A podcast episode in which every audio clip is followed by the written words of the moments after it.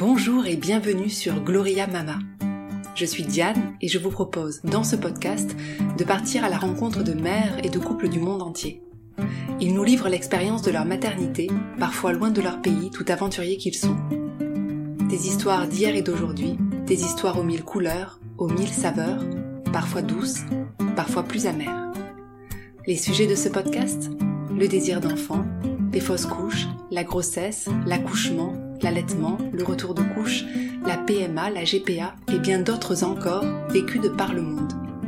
Ici, c'est un creuset d'histoire, un florilège de témoignages de parents et d'interviews de professionnels dans lesquels puiser pour apprendre, comprendre, mieux accompagner, partager, se rassurer. Chaque histoire est unique et pourtant universelle, riche de messages et d'enseignements. Car toutes ces histoires s'enlacent et s'entremêlent pour n'en raconter qu'une, celle de la vie amis curieux, ouvrez vos écoutilles. Si vous ne l'avez pas encore fait, je vous invite à écouter l'épisode d'introduction de Gloria Mama qui s'appelle Pourquoi un livre, un site et un podcast? Il dure une dizaine de minutes, il relate notre histoire, ce qui m'a amené à écrire un livre, créer un site et un podcast, et surtout les enjeux de Gloria Mama. Et il permet aussi de faire connaissance. Pour cet épisode, je vous avais promis du brouillard, du thé et de la bière. Chose promise, chose due. Nous voici en Angleterre. Je rencontre aujourd'hui Aurore, mère de bientôt quatre enfants. Mais ce n'est pas parce qu'on est à la tête d'une jolie famille que tout a été un long fleuve tranquille. Aurore nous raconte son parcours au début chaotique et permet de mettre en avant les différences culturelles de l'approche de la maternité en France et en Angleterre. Ces différences, vous allez le voir, sont de taille. Je vous souhaite une très bonne écoute. Bonjour Aurore, merci de me recevoir chez toi à Paris. Tu es française, tu es mère de trois enfants et tu as vécu à l'étranger, en Angleterre, à Londres où tu as eu ton premier enfant. Est-ce que tu peux nous raconter comment est né ce projet d'enfant? Est-ce qu'il est né sous les cieux anglais ou français? Le projet du premier enfant est né sous les cieux plutôt français. On était mariés depuis quelques années avec mon mari, c'était le bon moment, on avait envie euh, de se lancer dans l'aventure. Après, on a eu deux mésaventures de suite euh, où j'ai fait deux fausses couches. Euh, plutôt précoce, mais effectivement, après la deuxième, forcément, un peu d'inquiétude. Et ça a été quelque part une chance parce qu'on est parti à Londres quasiment directement après la, deuxième. Et je suis retombée enceinte quasiment un mois après. Et de le fait que ce soit recommencé dans un nouveau cadre, une nouvelle vie, on, ça nous a permis peut-être de, moins stresser par rapport à tout ça, et d'autant plus qu'on a cette fois-ci c'était la bonne. Et, donc effectivement j'ai vécu une, une, super grossesse à Londres, qui était une ville extrêmement agréable euh, pour, pour ce genre de projet. Est-ce que tu peux nous parler, est-ce que tu as envie de nous parler justement de, de ces deux fausses couches? Quel âge tu avais quand tu les as faites? Euh, Comment est-ce que tu les as vécues? Alors j'avais 28 euh, ans, euh, donc la première fois, moi j'ai fait mon test de grossesse et je crois qu'au bout de quelques jours, je l'avais déjà dit à tous mes copains, toute ma famille. J'avais jamais envisagé euh, que c'est le genre de choses qui pourraient m'arriver euh, parce que personne n'en parlait autour de moi, que je, suis plutôt positive de nature. Je me suis vraiment, je suis pas très stressée, donc je n'y ai absolument pas pensé. Et au bout de cinq semaines, ça s'est arrêté naturellement. un petit coup dur de bah, aussi devoir l'annoncer à tout le monde, même si finalement c'était agréable aussi d'avoir un peu de soutien des amis dans un moment comme ça. J'étais la première un peu dans mon entourage à faire à lancer un bébé en plus, donc j'avais pas forcément de retour d'expérience, mais, plutôt de la, sympathie, c'était agréable. J'ai découvert par contre dans ma famille, les, ma mère, mes belles-mères, là les gens se sont un peu confiés sur le fait de l'avoir vécu. Et la deuxième était euh, deux mois plus tard, parce qu'à chaque fois on, avait la chance que ça s'enchaîne vite, mais euh, voilà, ça n'a pas forcément marché. Ça a été un petit peu plus tard, peut-être je crois huit semaines, euh, et du coup là vraiment dur, parce que je, autant la première on se dit bon ça arrive, mais du coup, la deuxième, je me, je me disais pas forcément que ça pourrait à nouveau arriver. Donc là, vraiment, un peu plus dur. Donc cette fois-ci, on l'avait pas dit euh, aux amis, on l'avait vraiment dit à la famille très très proche. Donc là, ouais, quand même un petit coup dur. Et puis comme j'en avais, je, n'avais pas encore d'enfant, euh, forcément l'inquiétude de, se poser la question est-ce qu'on a un problème euh, Après, toutes les personnes, toutes dans le milieu médical que je voyais me disaient que même deux, on, on s'inquiétait pas encore c'était assez banalisé, alors que quand même c'était pas évident à vivre, mais euh, c'était assez relativement banalisé. C'était à partir, apparemment à partir de la troisième qu'on faisait des tests, des choses comme ça. Et donc c'est là qu'on est parti à Londres, euh, avec toujours le projet, mais euh, bah oui, un peu de stress quand même. Est-ce que tu peux nous parler de l'accompagnement des soignants justement dans ces dans ces deux premières fausses couches? Est-ce que tu t'es senti accompagnée Est-ce que tu t'es sentie seule? Alors la première, ça a été euh, très assez naturel et rapide, donc j'ai pas vraiment côtoyé de personnel soignant. Et la deuxième, euh, on est allé aux urgences en fait, parce que j'ai commencé à me rendre compte qu'il y avait quelque chose qui n'allait pas. Euh, on était au restaurant avec des amis, du coup j'ai fait un signe discret à mon mari, on est parti aux urgences. Et là, ils m'ont fait une écho. Et ils m'ont dit effectivement que c'était fini depuis apparemment déjà quelques jours. Et là, c'était un peu dur, donc ils m'ont programmé pour une, un curtage, parce qu'apparemment c'était un peu trop avancé, pour attendre que ça se passe naturellement. Et ils m'ont renvoyé chez moi pour que j'y retourne le lendemain matin. Donc là, soirée forcément évidemment un peu déprime. Et le lendemain, les gens étaient plutôt euh, gentils, euh, mais euh, c'était un peu dur parce que je me dans ma salle de réveil après l'opération parce que c'est anesthésie générale. la jeune fille à côté de moi était là pour un avortement. Donc elle se, elle se confiait à moi comme si on était dans la même situation, alors que moi j'étais une, une femme qui aurait voulu avoir un bébé. Donc le décalage euh, était un petit peu violent, même si c'était pas du tout sa faute. Et j'étais renvoyée chez moi très rapidement, donc pas vraiment d'accompagnement médical euh, sur le sujet. Effectivement, le fait euh, de savoir la veille que sa grossesse est arrêtée et d'avoir un rendez-vous programmé le lendemain, c'est très rapide finalement pour réaliser ce qui se passe. Bah, à la fois c'est rapide, à la fois en ce qui me concerne, j'aurais presque préféré que ça se fasse euh, le plus encore plus rapidement. J'ai trouvé ça dur de rentrer, de savoir que c'était encore là en moi alors qu'en fait euh, il y mmh. avait plus de vie vraiment j'ai trouvé ça dur surtout la nuit de savoir ce qui c'est enfin moi j'aurais presque préféré en tout cas c'était mon ressenti de l'époque qu'au moment où il m'annonce que c'était fini il, puisse intervenir directement pour que ce soit fini le plus rapidement possible quand tu dis que tu te retrouves en salle de réveil avec euh, une personne euh, qui va subir une IVG c'est c'est vrai que c'est vraiment pas délicat de, de, la part du personnel soignant qu'il n'y ait pas des filières qui soient quand même complètement différentes tu lui as dit à cette fille euh, non, parce qu'elle était à l'époque, moi j'avais donc à l'époque j'avais 28 ans, elle devait en avoir, je sais pas, 17 ou 18. Et c'était innocent de sa part, c'était pas. Elle, supposait qu'on était dans la même situation, donc je l'ai, l'ai pas détrompée. J'ai, pas, fait, pas fait semblant d'avoir une fausse conversation, mais je, je l'ai pas détrompée pour pas la, pas la déprimer non plus.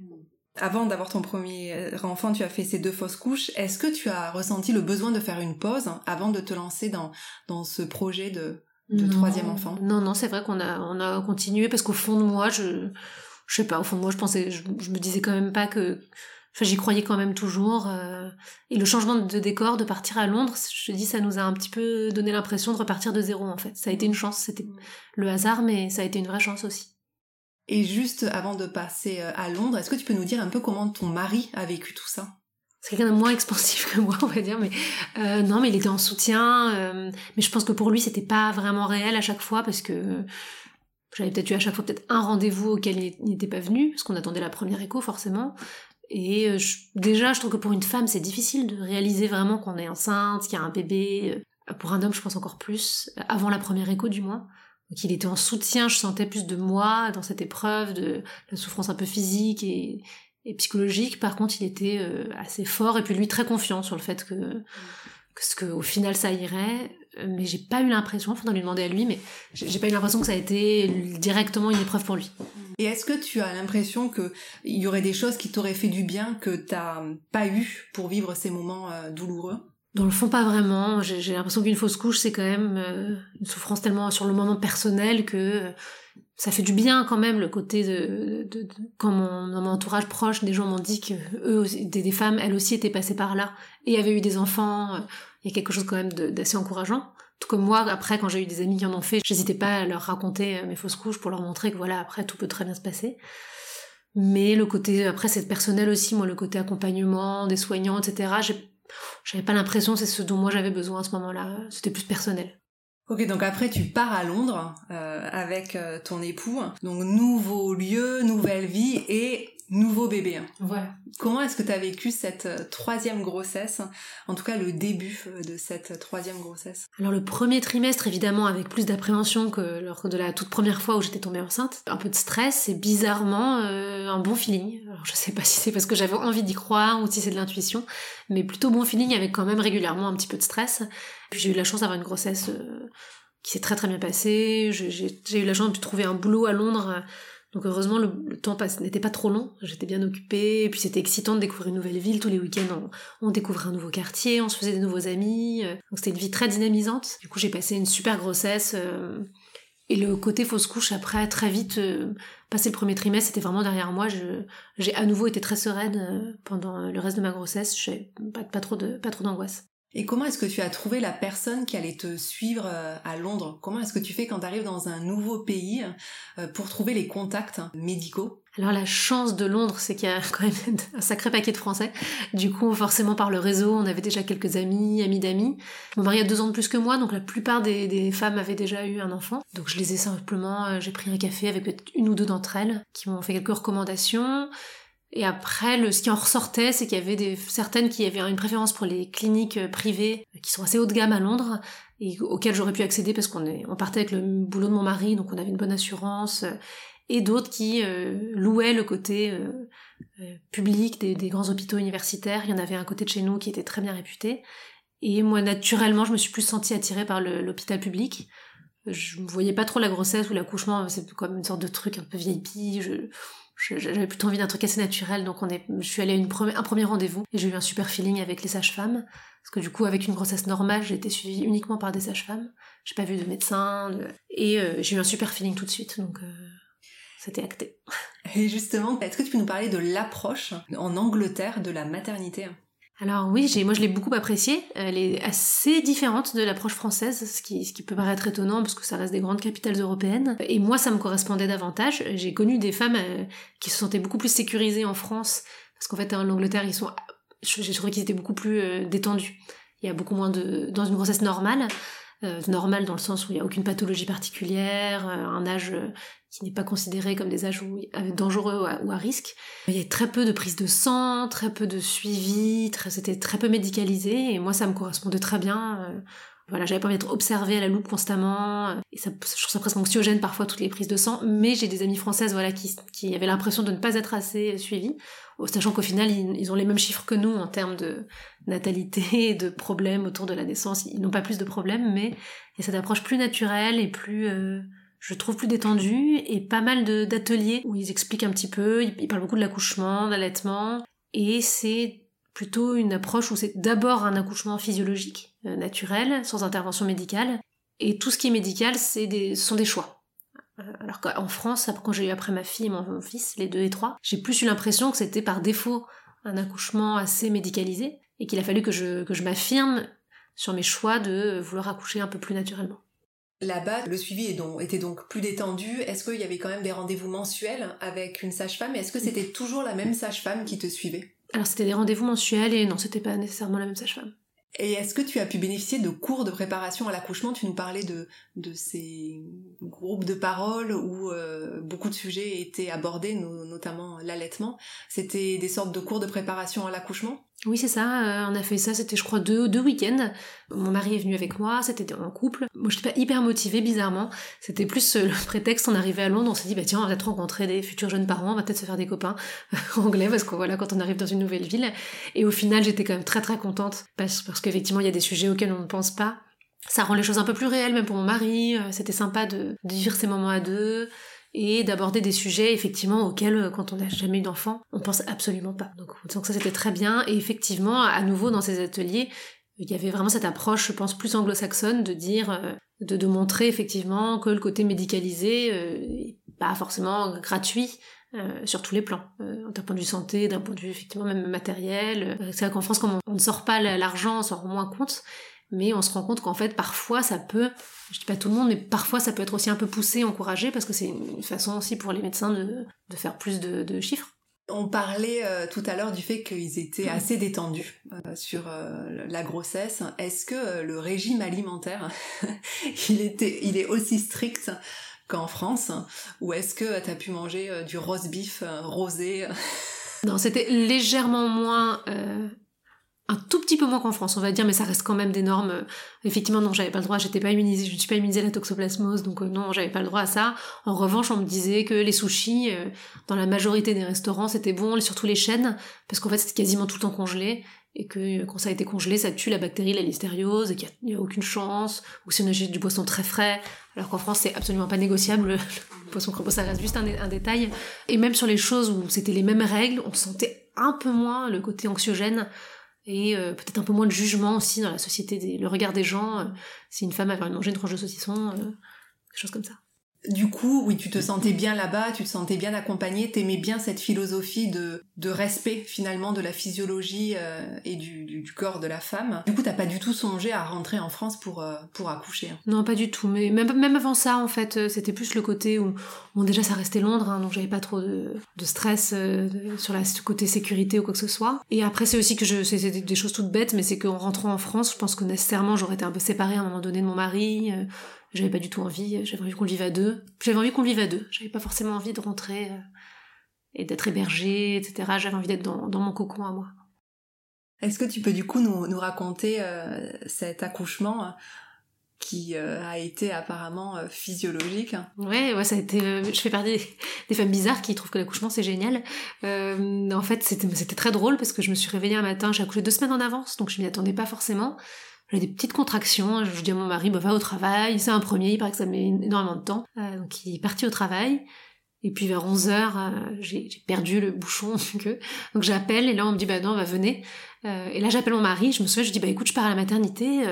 Tu me je te tiens au courant, tu me rejoindras il paraît que ça met du temps en premier. Et là, il me dit, mais t'es complètement folle, tu, tu ne bouges pas du téléphone, je rentre et on y va ensemble. Effectivement, j'étais un peu insouciante, j'allais même partir sans ma valise. Et finalement, il est venu avec moi, on est arrivé, j'étais en pleine forme. Ils m'ont dit que j'étais à 6. Je me suis dit, ah, génial, je vais avoir un couchement hyper rapide. Il était 11h du matin, sauf qu'après, euh, je suis passée à 10 finalement, assez rapidement. Mais le bébé ne descendait pas, il était assez haut. J'avais pas rompu la poche des os, donc j'ai eu les, en le travail juste pour qu'il descende, alors que j'étais prête. Euh, pendant plusieurs heures. Il est né à 19h. Alors tout le monde me dit que c'est plutôt rapide pour un premier, euh, parce que les contractions douloureuses ont plutôt commencé vers, je sais pas, 14h. On me dit que c'est pas si long pour un premier. Ça m'a quand même paru long sans, sans péri. Et j'avais dit, euh, je veux essayer sans péridurale pour avoir le choix, mais je veux pouvoir changer d'avis à tout moment, parce que c'était pas du tout un, engagement politique ou quoi que ce soit. J'avais juste envie, voilà, de me de voir ce que c'était en fait, pour voir si je me sentais capable, euh, et, puis une fois que j'étais dedans, non, j'étais contente de, j'ai eu l'impression voilà de, de, le vivre comme, on dit maintenant en pleine conscience.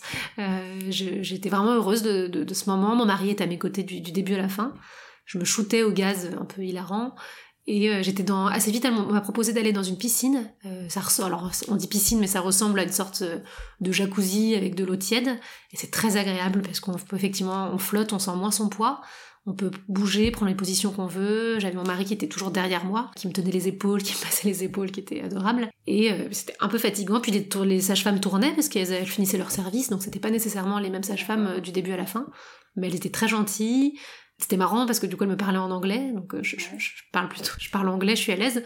Au bout d'un moment, au bout de quelques heures de fatigue, euh, il y avait des moments j'étais épuisée qu'on me parle en anglais, j'avais juste envie qu'on me parle en français. Mais euh, mon mari m'expliquait parfois parce que j'y arrivais plus. Et donc je devais sortir de l'eau pour au moment de la naissance. Et c'est moi qui avais insisté. Et puis finalement, alors que c'était pas du tout prévu, j'étais bien, ça s'est fait comme ça, il est né dans l'eau. Mon mari l'a vu sortir, il paraît que c'était assez impressionnant parce qu'apparemment ils ont, il a les yeux ouverts hein, dans l'eau. Et euh, ils l'ont mis dans les bras de mon mari qui était effectivement très ému. J'ai juste eu le temps d'entendre en anglais les sages-femmes demander à mon mari s'il allait s'évanouir. Euh, moi j'étais épuisée et donc on l'a posé sur moi. Je suis un peu triste parce que pour être honnête, j'ai pas ressenti la grande émotion dont on parle pour mon premier parce que j'étais tellement épuisée, j'étais un peu absente alors que je l'ai beaucoup plus eu pour mon deuxième et mon troisième. Et voilà, c'était une super aventure euh, qui s'est pas du tout déroulée comme, euh, comme je l'avais imaginé. Mais, euh, j'ai trouvé ça merveilleux d'être en contrôle de ce qui se passait, de tout sentir, de, de tout vivre en fait. Et pourquoi tu voulais sortir de l'eau? Ça te faisait peur d'accoucher dans l'eau? Parce que je m'étais pas renseignée avant en fait. Je pense que si ça avait été un projet euh, là comme ça à, chaud, euh, ça me paraissait bizarre d'avoir un bébé qui naît dans l'eau sans, sans qu'on m'explique alors concrètement ça veut dire ça, ça, ça. Je trouvais que c'était trop, euh, trop audacieux quoi d'accoucher d'un bébé dans l'eau sans l'avoir décidé et s'être renseigné. Et puis sur le moment, ça m'a paru tellement naturel. Euh, mon mari m'a dit qu'il avait eu un petit peu peur, le pauvre, il a été pris de court. Mais je pense que dans la situation, il s'est dit qu'il avait pas forcément son mot à dire. Et euh, ça a été tellement merveilleux que j'ai accouché du coup mon deuxième, mon troisième à nouveau dans l'eau. Mais là, c'était décidé. Alors du coup, quand, quand on accouche en Angleterre, combien de temps on reste à l'hôpital? Alors en fait, un accouchement qui s'est bien passé, euh, sans problème, c'est 24 heures. donc moi je suis rentrée, il est né à 19h et je me demande si mon gardien... Non, je suis sortie le lendemain, en fin de journée. Euh, par contre, on a une sage-femme qui vient nous rendre visite euh, le lendemain, à nouveau trois jours après. euh, le fameux test de comment s'appelle Gutheri, je crois quand ils piquent les doigts, les orteils là, ils le font à la maison et au bout de pareil de 5 jours, donc c'est un peu moins violent je trouve pour une maman de voir son bébé se faire un peu les petites piqûres piquer tout ça juste à un jour de vie. Mmh. là c'était très doux en fait. Ils ont ils nous ont montré comment donner le premier bain. Il y avait à nouveau le lendemain matin un petit atelier d'allaitement. Et après, les sages-femmes à domicile, du coup, voilà, c'est beaucoup plus dans le respect de l'intimité. Voir son bébé se faire un petit peu piquer à 5 jours de vie, c'est un petit peu moins dur, je trouve, que, que le jour de la scène de sa naissance. On va revenir sur tout ça. Est-ce que tu peux euh, nous parler quand même euh, du coût de l'accouchement en Angleterre? Parce qu'en France c'est gratuit, on se rend pas compte, mais dans plein de pays, hein, il faut payer euh, pour accoucher.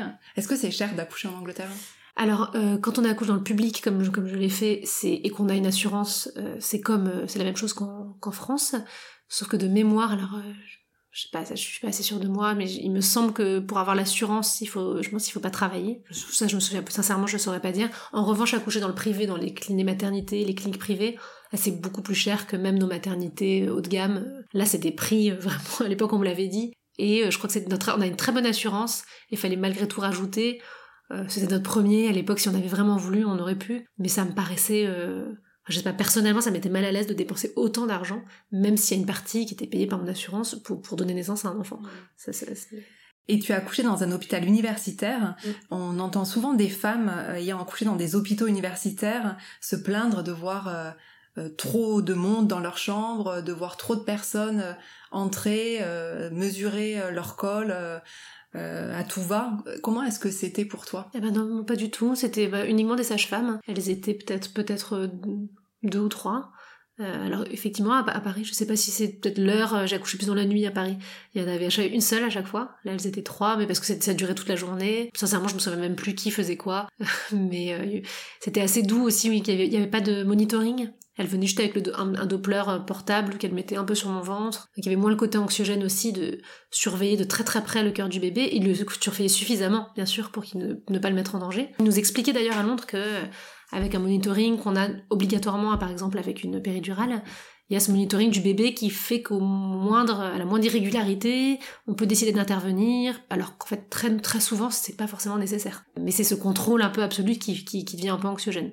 À Londres, c'est vrai que c'était euh, il venait régulièrement contrôler le, cœur du bébé sans euh, voilà ce côté à la seconde euh, parce qu'il y a forcément des petits moments d'irrégularité. En fait, en t'écoutant, euh, je me questionne parce que en France, il y a environ 75% des femmes qui choisissent de faire une péridurale. C'est un des taux les plus élevés du monde. Tandis qu'en Grande-Bretagne, il y a 4 femmes sur 5 qui ne demandent pas de péridurale et ce chiffre est stable depuis 30 ans. Comment est-ce que tu t'expliques ça? J'ai eu l'impression de ma petite expérience qu'on mettait davantage les femmes dans une situation de choix en Angleterre, où euh, moi, personnel, je suis absolument pas contre la péridurale. Euh, ça a été un choix personnel, mais j'ai apprécié qu'on me mette dans une situation dans laquelle j'avais le choix. Qu'on m'explique bien ce que ça voulait dire d'accoucher sans péridurale, d'accoucher avec péridurale, qu'on m'explique euh, tout le processus et que je puisse faire le choix qui me ressemblait. et si d'autres femmes, ce serait le choix de la péridurale, très bien aussi, mais j'ai apprécié cette notion de choix, alors que c'est vrai qu'en France, j'ai l'impression que euh, bah, par défaut, déjà on prend rendez-vous euh, avec l'anesthésiste euh, immédiatement, et moi j'ai eu l'impression à chaque fois que voilà, on présumait toujours d'un certain type d'accouchement. Donc je pense qu'en plus quand on a son son premier enfant, on est jeune, on se pose pas trop de questions, que le personnel médical, sans forcément le vouloir, peut-être culturellement, nous, va dans une certaine voie et que autour de nous tout le monde a accouché de cette façon-là, on peut ne pas le questionner. Moi je sais que j'ai beaucoup d'amis français qui n'ont pas forcément compris mon choix d'accoucher sans péridurale et aussi ce que je, trouve étonnant c'est que j'ai l'impression qu'en fait en France on fait le choix d'accoucher sans péridurale alors que euh, je trouve ça plus naturel de se dire qu'en fait on accouche et que si on le souhaite, on fait le choix de la péridurale. Euh, c'est plus ce choix-là. Donc j'ai trouvé ça étrange que j'ai d'accoucher de façon totalement naturelle et qu'on voit ça comme un choix. Alors qu'en fait c'était bah, c'est a priori comme ça que naturellement on accouche et après on peut faire bien sûr plein d'autres choix.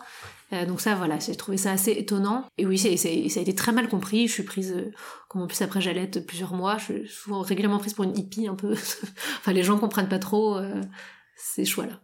C'est effectivement des mentalités qui sont extrêmement euh, différente. À quel point cet accouchement euh, t'a marqué en fait en Angleterre? Puisqu'après tu es rentré en France et tu as eu euh, donc ton deuxième et ton troisième enfant. Qu'est-ce que tu as cherché comme type de maternité? Ah bah clairement oui, là je, me suis vraiment renseignée sur les maternités qui respectaient le plus les accouchements physiologiques, qui étaient dans cette façon de penser. Euh, je, sais, je sais que j'avais, ayant déjà eu un enfant, j'aurais pu très bien m'affirmer et accoucher de la façon dont j'avais envie n'importe où, mais je trouvais ça sympa d'être dans un environnement assez bienveillant sur cette approche, et peut-être aussi des sages-femmes avec qui je partage, ce... même si en général hein, la plupart des sages-femmes euh, se reconnaissent plutôt dans cette façon de faire, c'est un peu plus côté, j'ai l'impression parfois, euh, gynécologue, obstétricien, qui, qui, ça les arrange peut-être davantage, ils vont plus pousser vers le côté médical. Mais donc oui, je me suis renseignée sur des maternités, et la plupart à Paris, étonnamment, étaient plutôt dans le 12e, ce qui était 45 minutes en transport de chez moi, donc pour les rendez-vous, etc. Puis, et en voiture, 20-25 minutes. Alors que j'avais quand même pas mal de choses beaucoup plus proches de chez moi, j'étais dans, je suis dans le 7e. Euh, j'ai quand même fait ce choix-là parce que je trouvais ça très important pour moi de me sentir bien. Et j'avais eu beaucoup de retours positifs et, euh, effectivement j'ai adoré, euh, j'ai accouché au Bluet et j'ai trouvé ça, j'ai beaucoup aimé cette maternité. Trouvé que les conditions d'accouchement étaient proches du coup de, de celles d'Angleterre Ouais, très. L'accouchement et le suivi de la grossesse. À nouveau des sages-femmes, pas nécessairement les mêmes. Euh, et oui, vraiment ce, respect, euh, très peu de passages en chambre. Euh, et comme ils ont vu assez vite que, comme c'était mon deuxième, typiquement sur le côté allaitement, que j'étais à l'aise, j'ai des amis qui m'ont raconté que parfois les sages-femmes bien intentionnées, sages-femmes ou peut-être auxiliaires, rentrent dans la chambre un peu toute la première nuit pour être sûr que le bébé a assez mangé, pour vérifier il a mangé, quand, quand a-t-il mangé la dernière fois, etc.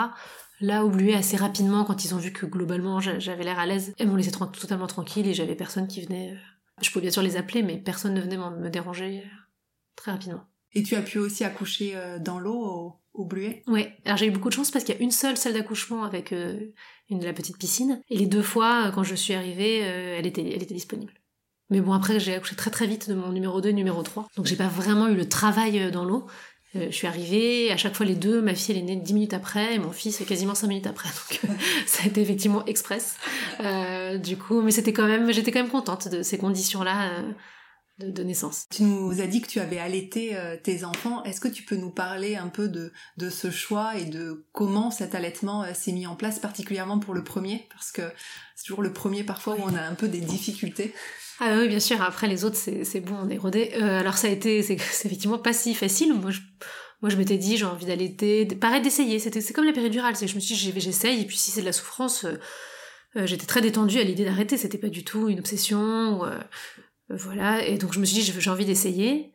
J'ai trouvé ça très très fort, la première, toute première tétée quand même de mon fils, euh, sachant qu'elle n'a pas été si facile, il a quand même pleuré longtemps, j'étais épuisée, j'avoue, et maladroite, c'était mon premier, je savais pas trop comment faire, jusqu'à ce qu'à un moment, je me souviens, la sage-femme arrive dans ma chambre, et elle a vraiment attrapé mon sein, et l'a mis dans la bouche, euh, et d'un coup, je me suis rendue, ah oui, d'accord, faut pas être si délicat, c'est quand même un tout petit bébé, il, a besoin un petit peu, euh, d'être qu'on soit un petit peu plus, euh, un peu plus direct, et là, j'ai ressenti une émotion euh, vraiment incroyable. Vraiment, j'ai trouvé ça extraordinaire tout de suite. Euh, et, je me suis dit, voilà, que je, a priori, j'aimerais bien allaiter. Et je me revois encore le lendemain matin euh, dans la salle, les petits ateliers d'allaitement. Il était d'un côté et j'avais trop peur, je savais pas comment le mettre de l'autre côté. J'avais jamais, moi je suis la petite dernière dans ma famille, j'ai pas de petite cousine, j'étais vraiment bébé, j'ai jamais trop côtoyé de bébé. Aujourd'hui, je me vois tellement à l'aise avec mes enfants, ça me fait bizarre, mais et donc je savais même pas le mettre du côté droit, donc la sage-femme est venue, j'avais tellement peur de le casser, c'était tout petit. Et, euh, et après rapidement, après j'ai eu des petits soucis euh, au niveau de ma montée de lait, parce que effectivement ça peut faire un petit peu mal, surtout le premier. Et j'ai eu un petit euh, engorgement, un petit un canal un peu bouché, ce qui n'est pas allé jusqu'à l'infection, mais quand même c'est pour celles qui l'ont vécu, hein, voilà, on a très chaud, les seins brûlants, sensation que ça va exploser, donc c'était très très dur et j'avais pas envie d'arrêter, mais en même temps je souffrais énormément. Et j'ai une sage-femme qui, ma sage-femme euh, qui me suivait un peu, qui, qui est venue. Je devais être à trois ou quatre jours après mon accouchement. Elle est venue à la maison. Tout de suite, elle a identifié le problème. Je, j'avais pas la bonne lingerie. J'avais euh, pris trop grand en fait, j'avais tout agrandi, elle m'a dit que mon dos n'avait pas changé tant que ça, qu'elle m'a, elle m'a encouragé à aller dans une boutique pour me faire mesurer et avoir une lingerie adaptée. Et parce qu'apparemment voilà ça ça, ça ça ça coupait les canaux, elle était mal ajustée. Et effectivement euh, en une jour en 24 heures c'était terminé. Et à partir de ce moment-là par contre ça s'est passé très bien. C'est un petit apprentissage. On, on trouve chacun ses marques, mais moi j'avoue c'était très naturel. J'ai toujours été très à l'aise. Je me posais pas trop de questions. Je sais qu'il y avait beaucoup de gens dans mon entourage qui disaient c'est le classique des femmes qui allaitent. Déjà, il, a déjà faim, tu le remets au sein. Et moi, effectivement, je me posais pas de questions au départ. Euh, dès qu'il y avait quoi que ce soit, je le mettais au sein. Et tant pis si ça faisait une demi-heure. Et après, très vite, après les 3-4 mois, pour le coup, c'est un peu plus régulier, se passer. Et à titre personnel, moi, j'ai trouvé ça très pratique, en fait. Au-delà de l'émotion, je trouve ça extrêmement pratique. Je, me baladais partout, sans, sans, matériel. La nuit, j'allais en pilote automatique, je dormais à moitié pendant. Euh, j'avais pas à me lever, quoi que ce soit. J'ai trouvé ça vraiment merveilleux. Euh, j'ai adoré ça. Et les trois, j'ai eu le même sentiment. J'avais l'impression que j'arriverais jamais à arrêter. Et puis à un moment, à 7, 7 mois, d'un coup une sensation d'urgence de, reprendre mon corps, de, sortir, de partir en week-end à deux, de, boire de l'alcool. Et du coup, à chaque fois, le sevrage s'est passé euh, de façon très, très harmonieuse.